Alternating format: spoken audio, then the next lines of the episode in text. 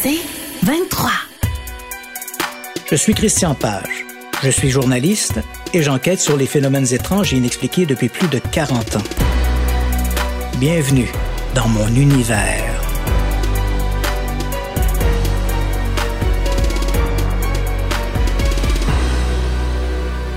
En 1863, le révérend Henry Dawson Ellis Bull, éminence religieuse de Borley dans l'Essex, en Angleterre, entreprend de faire construire un nouveau presbytère.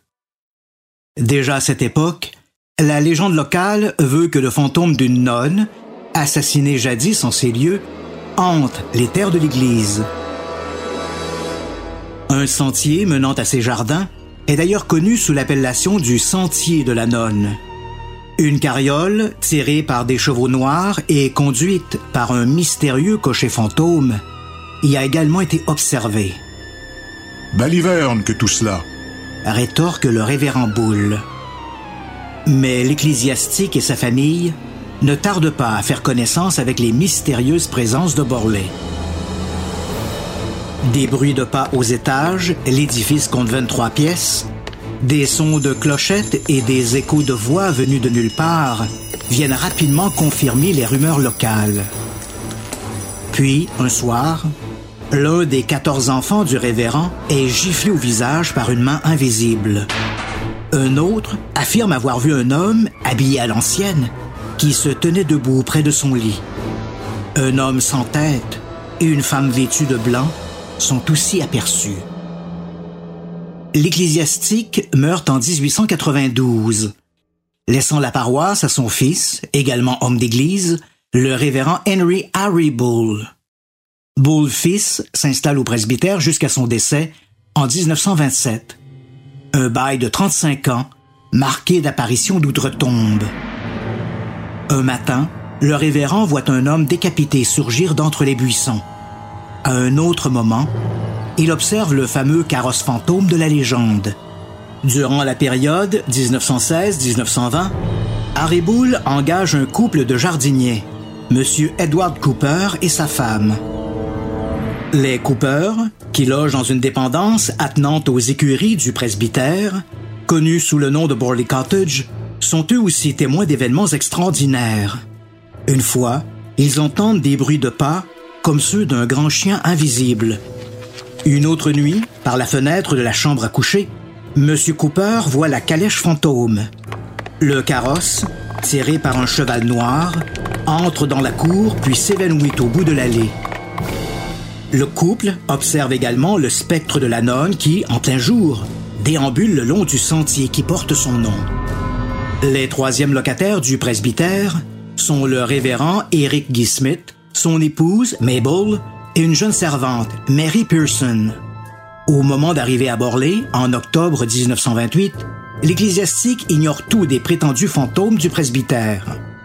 En fait, ayant accepté ces nouvelles affectations avant même d'avoir vu le presbytère, le révérend est davantage horrifié par l'état de délabrement des lieux que par les soi-disant fantômes.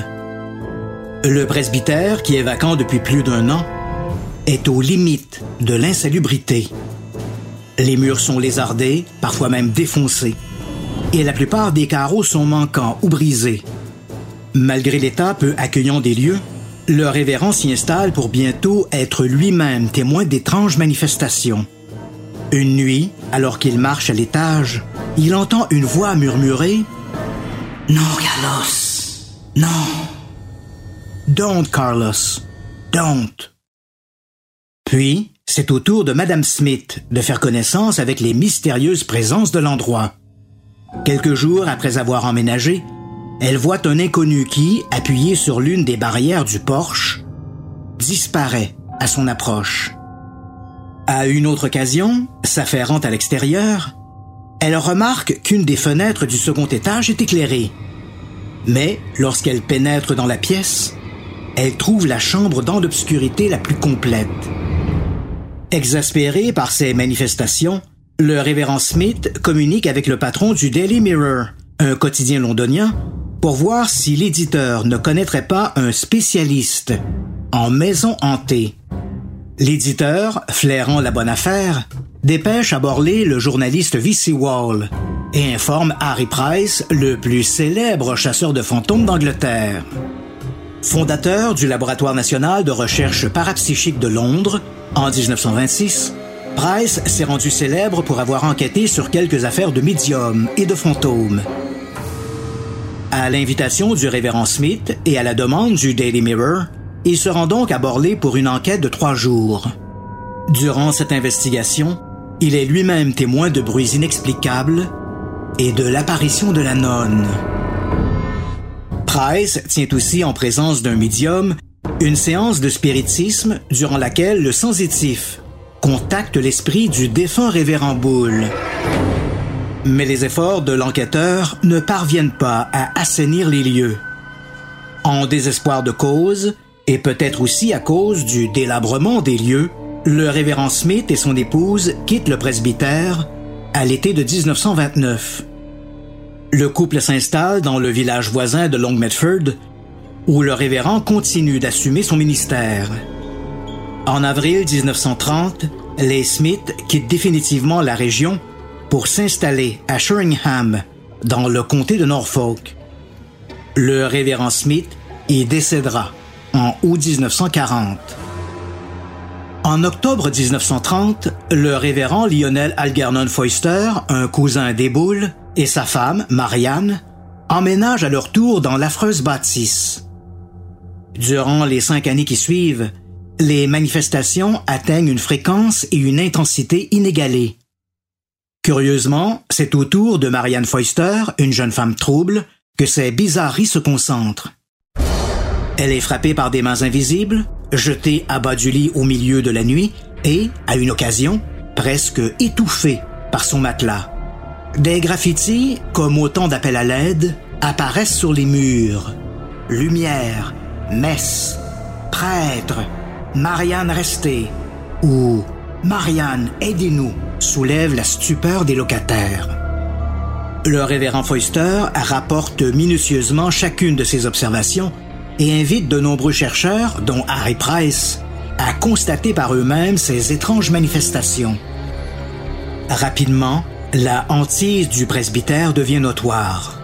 Price écrira plus tard avoir suspecté Marianne Foister d'être responsable, du moins en partie, des plus spectaculaires manifestations. Il est vrai que Marianne Foister détestait vivre au presbytère et aurait fait n'importe quoi pour décider son mari à quitter les lieux. En 1934, les manifestations diminuent et disparaissent presque complètement. Le couple quitte le presbytère l'année suivante. Le révérend Foister succombera à une crise cardiaque dix ans plus tard et son épouse immigrera peu après en Amérique. Après le départ des Foister en 1935, le presbytère se retrouve vacant. Le nouveau révérend de Borley ayant décidé d'habiter ailleurs. Pour Harry Price, c'est enfin l'occasion qu'il attendait depuis longtemps. Vivre en permanence dans une maison hantée. En 1937, il loue donc le presbytère pour une année et y emménage avec une équipe d'enquêteurs volontaires. Le presbytère de Borley devient ainsi le sujet des plus intenses recherches psychiques de toute l'histoire des maisons hantées. L'année suivante, un certain William Hart Gregson, un retraité de la milice britannique, rachète l'édifice et le rebaptise Prieuré de Borley. Mais, pour les superstitieux, la malédiction y règne toujours. Le 27 février 1939, alors qu'il s'affaire à ranger des livres, le capitaine Gregson voit une lampe à l'huile se renverser toute seule, à moins qu'il ne l'ait renversée lui-même. Des années après l'incendie, le fils du capitaine Gregson dira que son père aurait volontairement mis le feu au presbytère qu'il avait assuré bien au-delà de sa valeur réelle. Quoi qu'il en soit, en cette soirée de 1939, le presbytère se transforme vite en brasier. Des curieux, accourus sur les lieux, rapportent avoir vu une jeune femme qui se tenait derrière une fenêtre du deuxième étage. D'autres témoins confient à un policier avoir vu une nonne vêtue de gris s'éloigner rapidement de l'édifice en flammes. En 1940, Harry Price publie le résultat de ses nombreuses recherches sous le titre The Most Haunted House in England, la maison la plus hantée d'Angleterre. Le livre est accueilli comme un ajout sérieux et important à ce genre de littérature. Mais Price doit bientôt faire face à ses détracteurs, qui l'accusent d'avoir falsifié plusieurs des prétendues manifestations de Borley. C'est dans cette controverse que le chasseur de fantômes s'éteint en 1948. Après l'incendie de 1939, les lieux changent de propriétaire deux ou trois fois. Le capitaine Gregson, qui vivait au presbytère lors du sinistre, vend les ruines puis s'installe à Meldon, dans le Suffolk. En 1947, un certain James Turner et son épouse, Catherine, se portent acquéreurs des lieux. Il ne subsiste alors qu'un petit cottage attenant aux anciennes écuries. Ils y vivent pendant trois ans. Les expériences étranges dont ils sont témoins à Borley Cottage font l'objet, en 1950, d'une publication, My Life with Borley Rectory, Ma vie au presbytère de Borley. C'est durant l'occupation des Turner que Peter Underwood et l'un de ses collègues du Ghost Club, Thomas Brown, se rendent à Borley. Underwood, le plus célèbre chasseur de fantômes depuis Harry Price, y observe lui aussi de bien drôles de choses, dont l'apparition d'un chat fantôme. Dans les années 1960-1970, Jeffrey Crooms Hollingsworth, à la tête d'un petit groupe de recherche en parapsychologie de Harlow, dans l'Essex, organise plusieurs veilles avec un attirail technique sophistiqué dans l'église de Borley, située à quelques centaines de mètres de l'endroit où se dressait jadis le presbytère. Il y enregistre des voix et des bruits dans la nef déserte. Croom Hollingsworth et un collègue observent même pendant au moins 12 minutes le spectre de la célèbre nonne. C'est ensuite Ronald Russell, membre du Enfield Parapsychical Research Group, qui prend la relève. Lui aussi, comme ses prédécesseurs, est témoin d'apparitions fantomatiques. Au début des années 1980, un autre groupe de parapsychologues, dirigé par un certain Paul Camp, observe à deux reprises le fantôme d'un prêtre déambulant dans l'église. Selon Camp, il pourrait s'agir du spectre de John Deeks, un envahisseur de l'époque de la guerre civile anglaise entre 1642 et 1660. En 1985, alors qu'il collige du matériel pour son livre The Haunted Realm, Royaume hanté, un ouvrage consacré aux lieux hantés de Grande-Bretagne, le photographe Simon Marsden se rend à Borley pour y photographier son église médiévale. Au développement, Marsden découvre sur un cliché une forme rappelant celle d'un visage entouré d'un capuchon. Le photographe, qui fait lui-même ses développements et ses impressions, dira jusqu'à sa mort en 2012 être incapable d'expliquer cette anomalie. Aujourd'hui, diverses associations touristiques de l'Essex proposent des tours guidés de lieux hantés de la région, dont bien sûr l'église de Borley. Même si les touristes ne peuvent plus visiter l'église, fermée au public depuis de nombreuses années, ils peuvent néanmoins déambuler dans le cimetière et sur ces terres qui jadis étaient celles de la soi-disant maison la plus hantée d'Angleterre. Le presbytère de Borley. Dossier 01 01 1863. Je me nomme Christian Page, je suis journaliste et je m'intéresse aux phénomènes étranges et inexpliqués depuis plus de 40 ans. Bienvenue dans mon univers.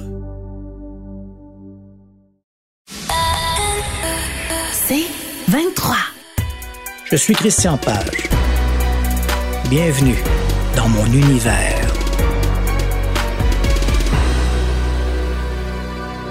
Pour tous ceux et celles qui s'intéressent aux histoires de hantise, Borley est une affaire incontournable. Aucun livre sur ces phénomènes ne serait complet sans un chapitre consacré au célèbre presbytère. Lorsque j'ai commencé à m'intéresser au paranormal, il y a plus de 40 ans, cette histoire a été l'une des toutes premières avec laquelle je me suis familiarisé. En 1995, je dirigeais l'organisation de compilation et d'information sur les phénomènes étranges, l'OSCIP, un petit groupe d'amateurs travaillant à la collecte d'informations sur des événements a priori inexplicables. À proprement parler, nous ne faisions pas d'enquête, mais des réenquêtes. Nous nous étions en effet donné pour mandat de revoir certaines affaires célèbres. Les hantises du presbytère de Borley étaient du nombre. Pendant qu'un de mes collègues contactait Peter Underwood, président de la Ghost Club Society, et le parapsychologue anglais Robin Foreman, directeur de l'association Ghostbuster UK, moi, de mon côté, je me chargeais de Paul Kemp, un enquêteur du Suffolk qui se dédie aux événements de Borley, d'Alan Wozencraft, responsable de la collection Harry Price, conservée à l'Université de Londres, et de l'incontournable London Society for Psychical Research. Au gré de ces communications, mon équipe et moi avons essayé de faire le tableau des événements de Borley. D'entrée de jeu, disons que ces hantises sont loin de faire l'unanimité. Tout dépend du camp dans lequel on se trouve.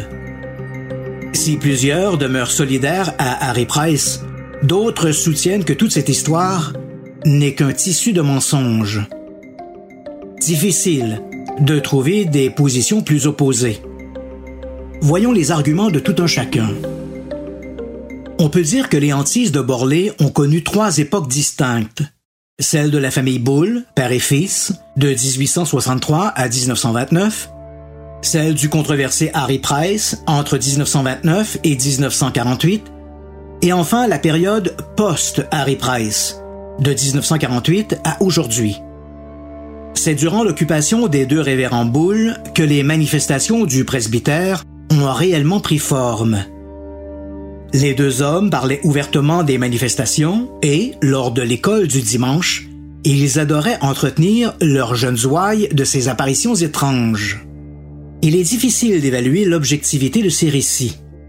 Les boules, père et fils, étaient connus pour leurs excentricités. Par ailleurs, aucune des expériences rapportées par les ecclésiastiques n'a fait l'objet, en son temps, d'une vérification rigoureuse. Par contre, longtemps après ces événements, des enfants du défunt Henry Bull, décédé en 1892, sont venus confirmer certaines des expériences vécues à Borley. En résumé, toute la période boule ne repose que sur des rumeurs locales, des oui-dire et, au mieux, sur des souvenirs d'enfance de quelques-uns des témoins. Avec l'arrivée d'Harry Price en 1929, les rumeurs locales ont été hissées au rang d'événement national.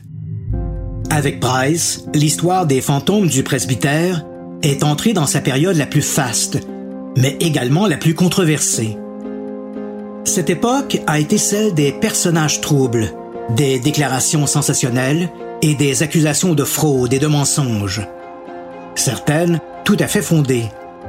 En 1956, trois parapsychologues britanniques attachés à la Society for Psychical Research, Eric Dingwall, Kathleen Goldney et Trevor Hall, ont publié Hunting of Borley Rectory, une contre-enquête aux recherches d'Harry Price. Cette étude était une initiative de la London Society for Psychical Research, la SPR, qui se voulait une contre-enquête aux recherches menées par Harry Price au presbytère de Borley. Malheureusement, au lendemain de sa publication, de nombreuses critiques ont accusé les trois auteurs d'avoir manqué d'impartialité. Le trio avait surtout favorisé les témoignages hostiles à Harry Price et rejeté, de façon tout à fait arbitraire, les commentaires les plus favorables. Entre 1965 et 1969, soucieuse de maintenir sa réputation, la SPR a financé une nouvelle étude. Sous la gouverne de Robert Hastings, un enquêteur britannique, cette étude devait évaluer et critiquer les arguments développés par Dingwall, Goldney et Hall et revoir l'ensemble des notes d'Harry Price, conservées dans la collection Harry Price de l'Université de Londres.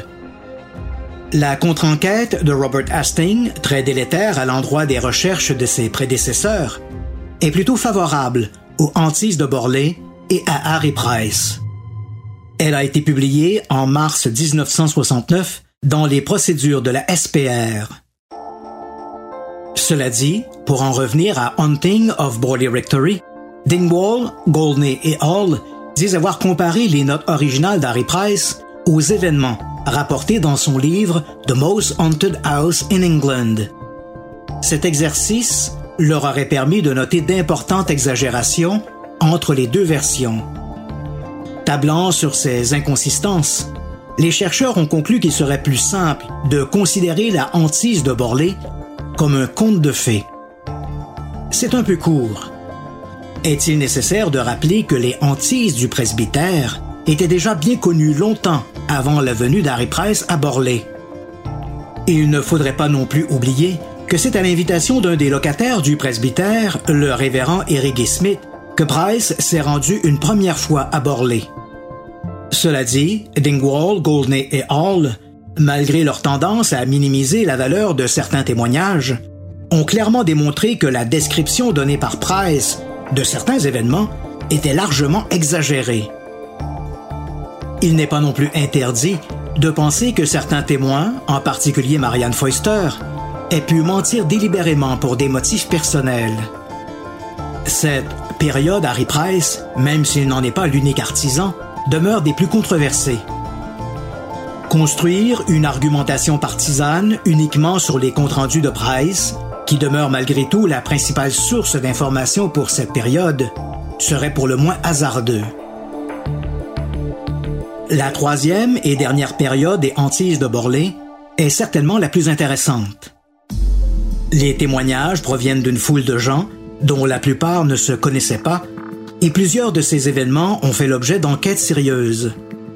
Certes, il n'est plus question ici des hantises du presbytère, le bâtiment ayant été détruit en 1939, mais de toute une série de manifestations qui se seraient produites à Borley Cottage, la seule construction originale encore existante, ainsi que dans l'église de Borley, située de l'autre côté de la rue.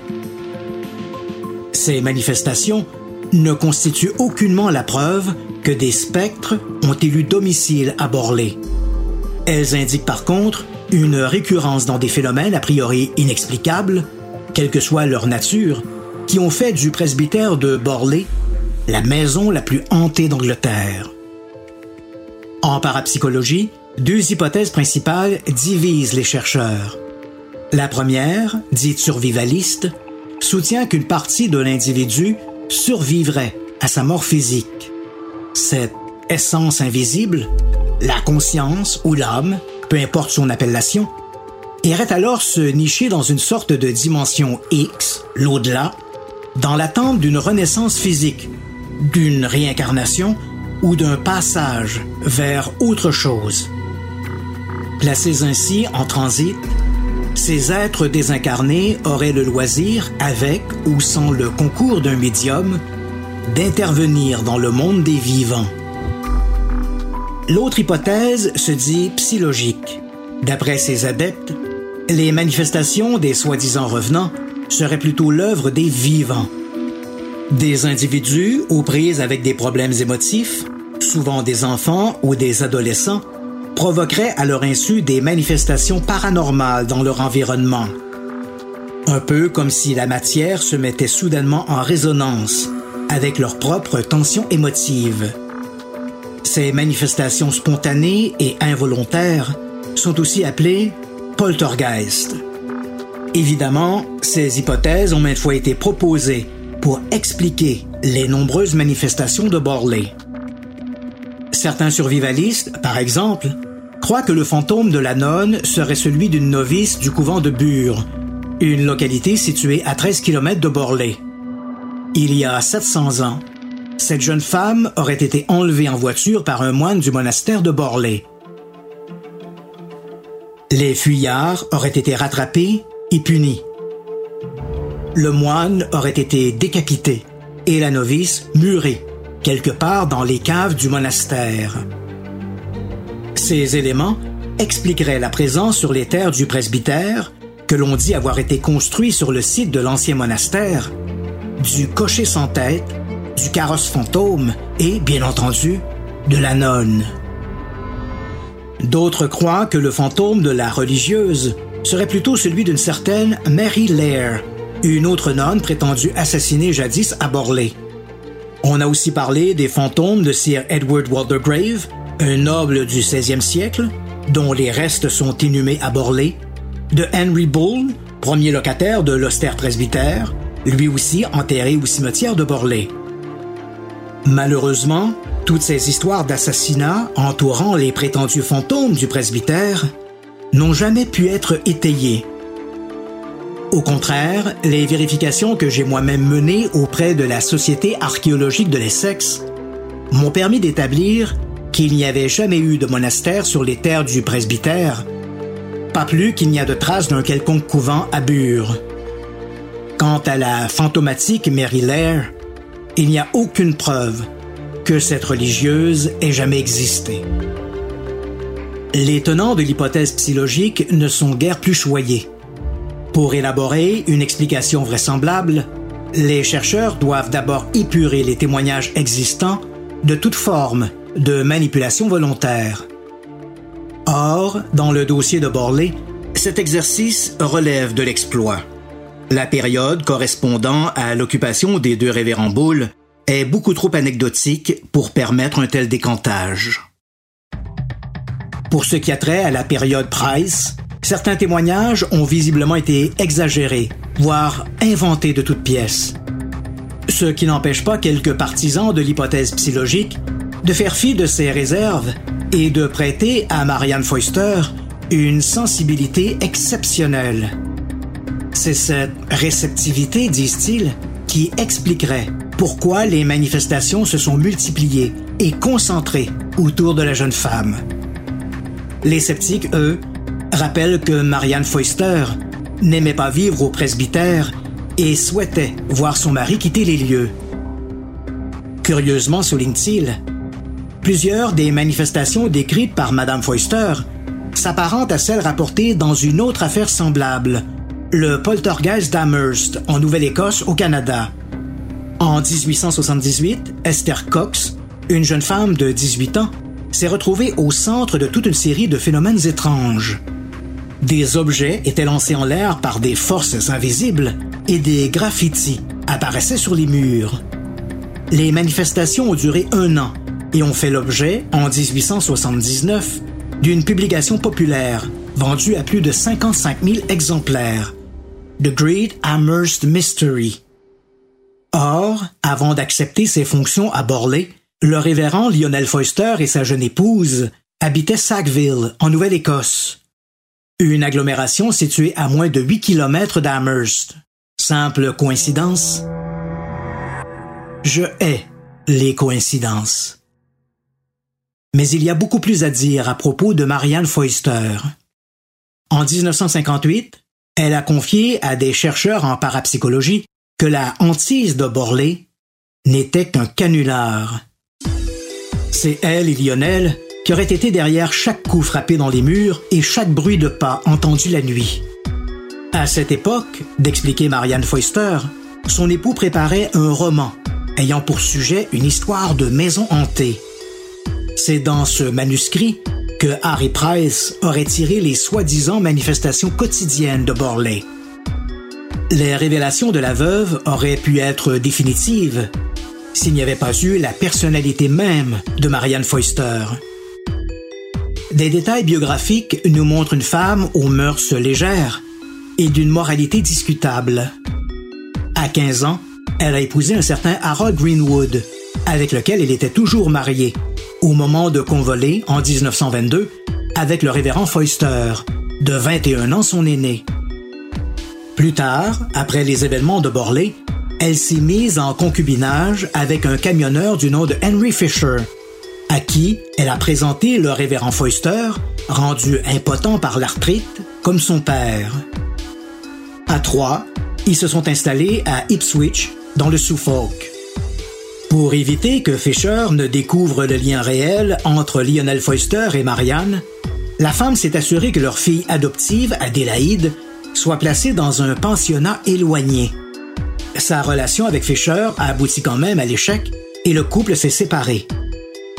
Marianne a continué à prendre soin de Lionel jusqu'à son décès en 1945. Elle s'est ensuite entichée d'un dénommé Robert Vincent O'Neill, avec lequel elle a immigré aux États-Unis. Là encore, sa liaison s'est soldée par un échec en 1959. C'est à cette époque qu'elle a accusé Harry Price d'avoir volé le manuscrit de Lionel Foister et de s'en être servi pour fantasmer sur les prétendus fantômes de Borlée. Des recherches intensives n'ont jamais apporté la moindre preuve de l'existence d'un tel manuscrit. Avec une semblable feuille de route, marquée par le mensonge et la tricherie, on comprend pourquoi le témoignage de Marianne Foister ne fait toujours pas l'unanimité. Je me demande si Marianne Foister a jamais su faire la différence entre la vérité et le mensonge. M'a un jour confié Paul Kemp, un chercheur anglais qui a longuement enquêté sur les événements de Borlée. Enfin, pour ce qui a trait au témoignage postérieur au décès d'Harry Price, ces récits, quoique plus crédibles, ne nous éclairent guère sur la nature des manifestations. Pourquoi ces gens ont-ils été témoins de phénomènes étranges alors que d'autres n'ont jamais rien vu à Borlée? Mystère. C'est 23. Je suis Christian Page. Bienvenue dans mon univers. Si les manifestations de Borlée sont à mettre au compte des défunts, les enquêteurs ont jusqu'à maintenant échoué dans leur tentative de les identifier. Si, en revanche, ces manifestations sont attribuables à quelques tours de passe-passe parapsychologiques, les chercheurs ont là aussi été incapables d'en identifier les agents et les mécanismes. Les bonnes histoires de fantômes sont rarement soutenues par des évidences physiques, et les hantises de Borlée ne font pas exception. Malgré que les lieux soient depuis plus d'un siècle l'objet d'enquêtes répétées, personne n'a jamais photographié et encore moins filmé un spectre à Borlée.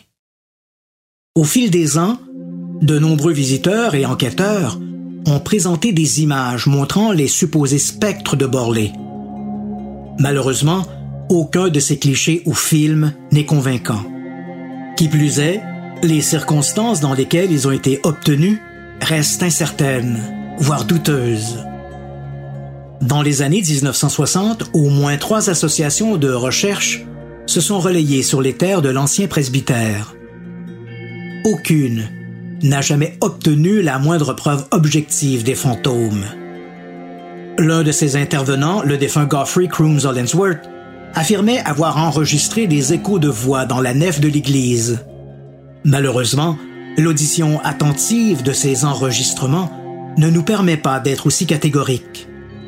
Les bruits sont ténus et à peine audibles. D'autres visiteurs, dont le défunt photographe Simon Marsden, soutiennent avoir photographié des anomalies à Borley. Hélas, le contexte dans lequel ces documents ont été réalisés n'est pas connu. Même en faisant preuve de bienveillance, aucun de ces clichés n'est suffisamment convaincant pour affirmer qu'il y a des spectres à Borley. Au mieux, ils sont intéressants. Toujours au chapitre des photographies, un autre document a souvent été présenté dans la littérature pour soutenir les hantises du presbytère. Il s'agit d'un cliché réalisé en avril 1944 par un photographe venu à Borlée pour immortaliser les ruines. Ce jour-là, David Sherman, qui était accompagné d'Harry Price et d'une archiviste du Time and Life magazine, Cynthia Letsam, a tiré plusieurs photos. Au développement, il a découvert sur l'une d'elles une brique suspendue dans l'air comme maintenu par une main invisible. Certains ont fait remarquer qu'un ouvrier, venu nettoyer les ruines ce jour-là, pouvait avoir lancé la brique qui aurait été photographiée au même moment. C'est possible, c'est possible, mais très improbable.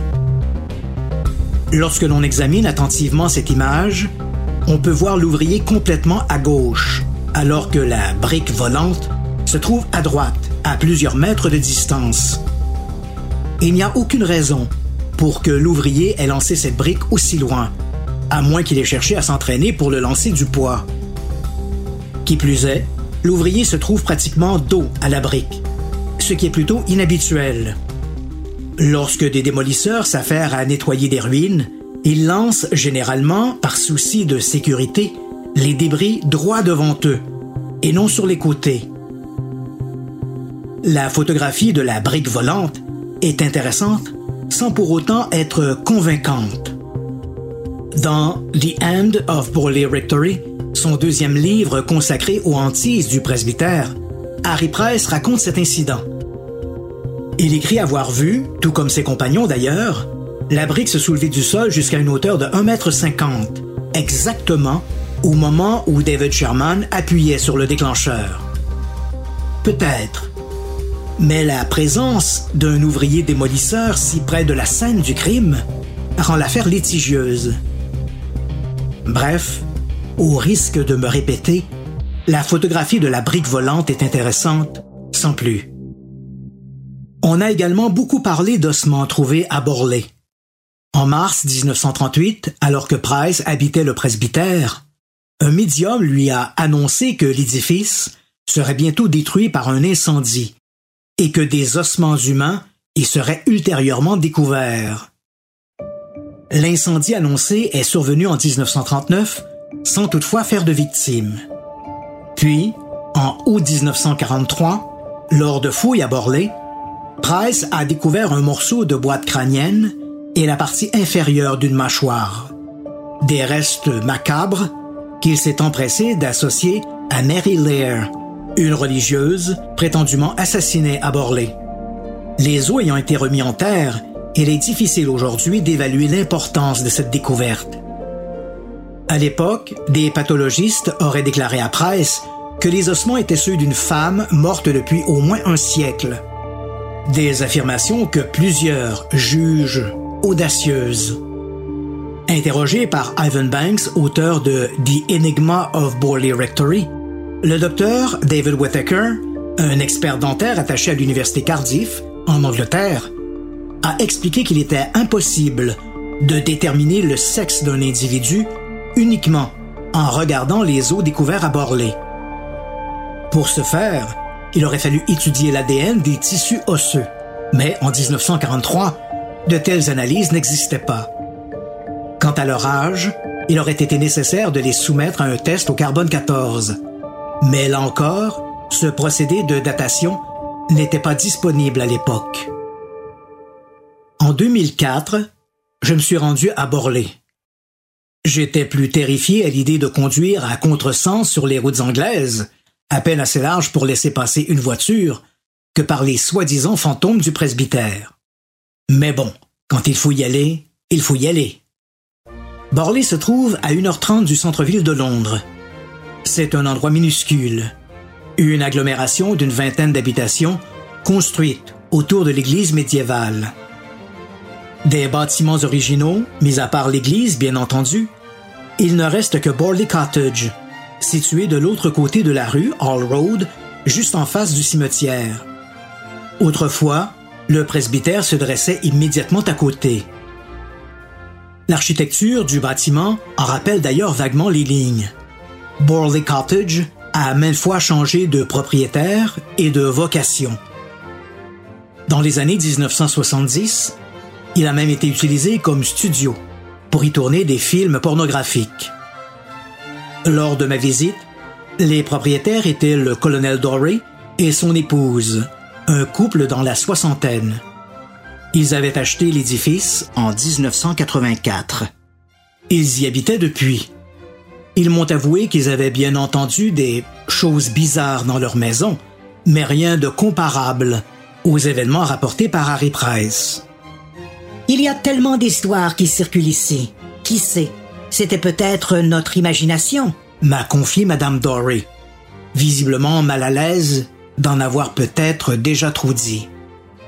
Si on dépasse le cottage de quelques mètres, on peut voir l'entrée qui menait aux anciennes écuries, théâtre de nombreuses manifestations. Sur l'enceinte de pierre, qui longe la route, on peut lire encore l'ancienne inscription The Old Couch House, L'ancien presbytère se dressait juste là, derrière cette enceinte. En fait, le sentier qui mène aujourd'hui aux écuries passe exactement là où se dressait autrefois le presbytère. Le fameux sentier de la nonne, d'une longueur d'environ 46 mètres, se trouvait tout au bout de ces terres qui traversaient d'est en ouest. Depuis, le domaine a été morcelé et quatre bungalows occupent à présent l'endroit. Cela dit, les Borléens n'apprécient pas trop les chasseurs de fantômes. Durant les quelques heures de mon séjour, j'ai eu le temps de faire le tour du village quatre fois. Beaucoup m'ont lancé des Go home, there's no ghost here. Retourne chez toi, il n'y a pas de fantôme ici. Plutôt ordinaire, à moins que cela ne soit l'hospitalité anglaise. Enfin, l'église de Borlée, construite au XIIe siècle, est magnifique avec sa tour unique, qui lui donne des allures de donjon. On n'y tient plus de cérémonie dominicale et elle n'est ouverte qu'en de rares occasions. Dommage, moi qui espérais y rencontrer le fantôme de John Deeks. Chose curieuse, la configuration des lieux place l'église tout au fond du cimetière. D'habitude, c'est plutôt l'inverse. L'entrée se trouve sur All Road, juste en face de Borley Cottage. Pour se rendre à l'église, les visiteurs doivent donc emprunter un petit chemin qui traverse le cimetière, passage bordé par des arbustes aux tailles exotiques. Pendant un moment, je me suis arrêté devant les pierres tombales des révérends Henry et Harry Bull. À l'origine, il s'agissait de croix dressées sur une double base. Il ne reste plus à présent que des socles vides. Des vandales ont emporté les croix. Je me suis senti interpellé, comme s'il fallait que je tire une conclusion sur les hantises de Borlée. Mais c'est impossible. Le dossier Borlée est extraordinaire. Par l'intervention de personnages troubles et flamboyants, et surtout un contexte culturel propice aux histoires de fantômes, les hantises du presbytère ont été hissées au rang d'une des plus fantastiques histoires de fantômes du XXe siècle. Pourtant, en évaluant objectivement les arguments partisans et sceptiques, il est impossible de trancher en faveur de l'une ou l'autre de ces écoles. Le fait cependant que des visiteurs continuent de rapporter sur les terres de Borlée des événements qu'ils jugent inexplicables, à tort ou à raison, nous oblige pour l'instant à suspendre notre jugement. Dans le doute, abstiens-toi, dit l'adage. Sage conseil. Je suis Christian Page. Je suis journaliste et j'enquête sur les phénomènes étranges et inexpliqués depuis plus de 40 ans. Bienvenue dans mon univers.